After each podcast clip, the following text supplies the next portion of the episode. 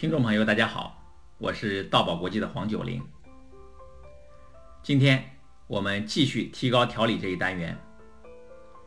今天是本单元的最后一集内容，我要和大家聊一聊提高调理这个单元的第六点。别忘归纳。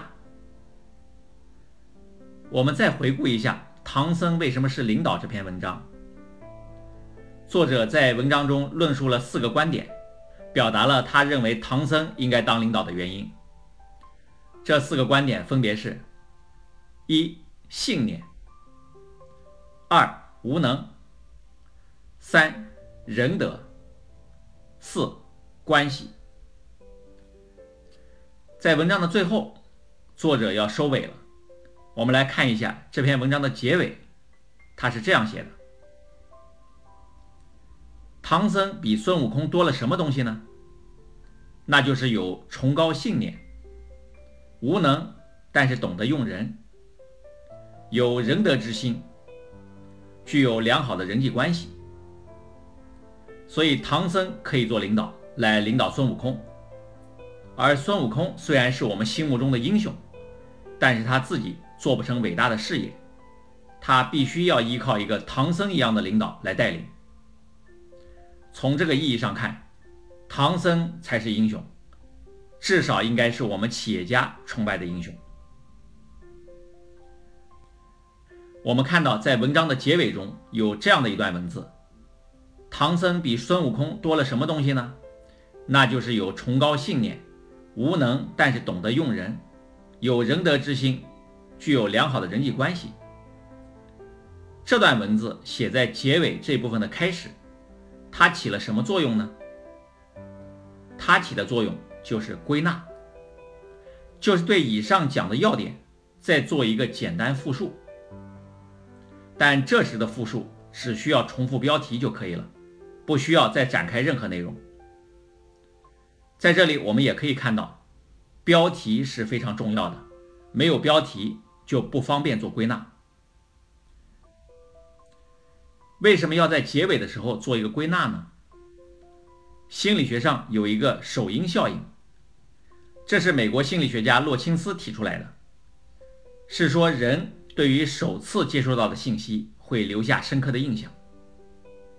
就像有一种说法，说出生的婴儿第一次吃了哪一种奶粉，就会喜欢上这种奶粉的味道，而不吃其他奶粉，说的就是首因效应的作用。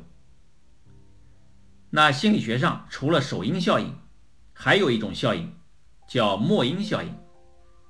末因效应是说在事件结束的时候，最后留下的印象也是非常深刻的。对于讲话来说更是如此，在讲话快结束的时候，可能听众记不住多少前面所讲的内容了，但是对于讲话者最后说的几句话会印象深刻。因此。在讲话的最后，我们要利用末音效应，对此番讲话的要点进行归纳，用数字和标题给听众留下最后的深刻印象。但是有些人在讲话的最后却恰恰忘了归纳。我有一次在路上听广播，节目是介绍北京怀柔区的特色旅游，主播列出了怀柔区的八大特色旅游。比如采摘游、风情游、民俗游等，并一一做了介绍。全部介绍完，大概有十多分钟。最后一种特色旅游介绍完之后，主播说了一句话：“欢迎大家到怀柔去旅游。”就结束了节目。我听完节目数了数，只记住了三个。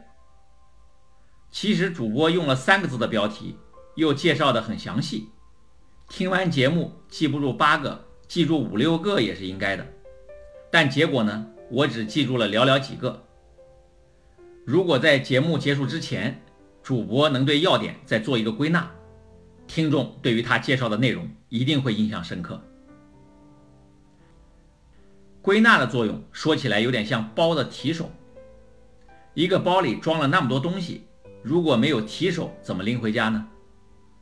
在讲话的结尾做归纳，就好像把内容装到了包里，再给包装上提手，再把提手交到听众的手上，这样呢，听众就可以把很多内容方便的拎回去了。